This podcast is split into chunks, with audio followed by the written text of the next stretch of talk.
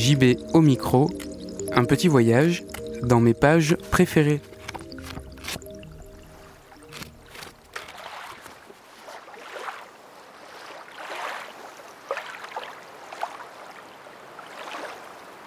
Les lacs.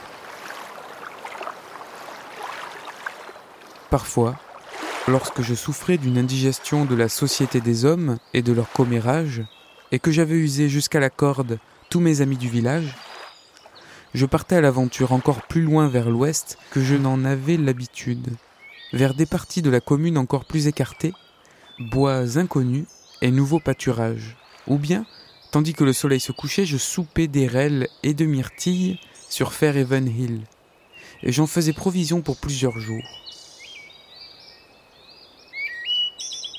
Les fruits ne dispensent pas leur vraie saveur à celui qui les achète, ni à celui qui les fait pousser pour le marché. Il n'y a qu'une seule manière d'obtenir cette saveur, mais peu s'en donnent la peine. Si vous tenez à connaître la saveur des érelles, interrogez le garçon vaché ou la perdrix. Croire qu'on a goûté aux érelles quand on ne les a jamais cueillies soi-même est une grossière erreur. Jamais une érelle digne de ce nom n'a atteint Boston. Là-bas, on ne les connaît plus depuis l'époque où elles poussaient sur les trois collines de cette ville. Le goût divin et l'essence de ce fruit sont perdus, ainsi que la pruine qui se trouve frottée dans la charrette du marché, de sorte qu'il devient un simple aliment.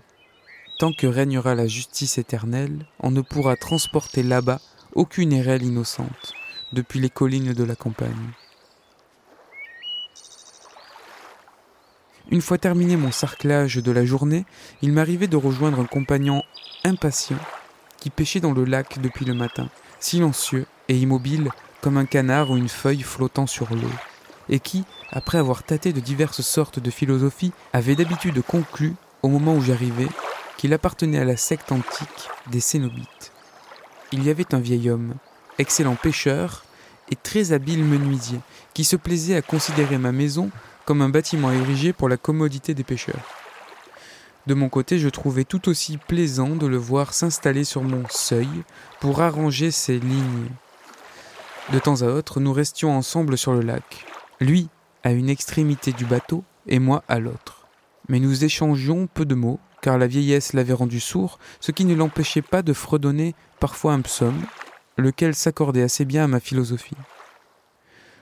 Notre relation était donc d'une parfaite harmonie, beaucoup plus agréable dans mon souvenir si des échanges verbaux l'avaient accompagné. Quand je n'avais personne avec qui communier, ce qui m'arrivait souvent, j'éveillais l'écho en frappant le flanc de mon bateau avec une rame, emplissant alors les bois environnants d'ondes sonores circulaires de plus en plus vastes, les excitant comme le gardien d'une ménagerie provoque ces bêtes sauvages jusqu'à tirer un grondement de tous les vallons boisés et de tous les versants de collines.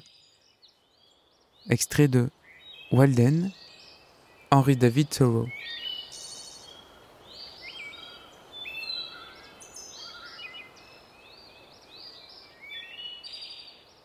Fait à la maison. Parce que la radio nous réunit, en ces temps d'éloignement des êtres, On sort les micros des placards et on s'écoute.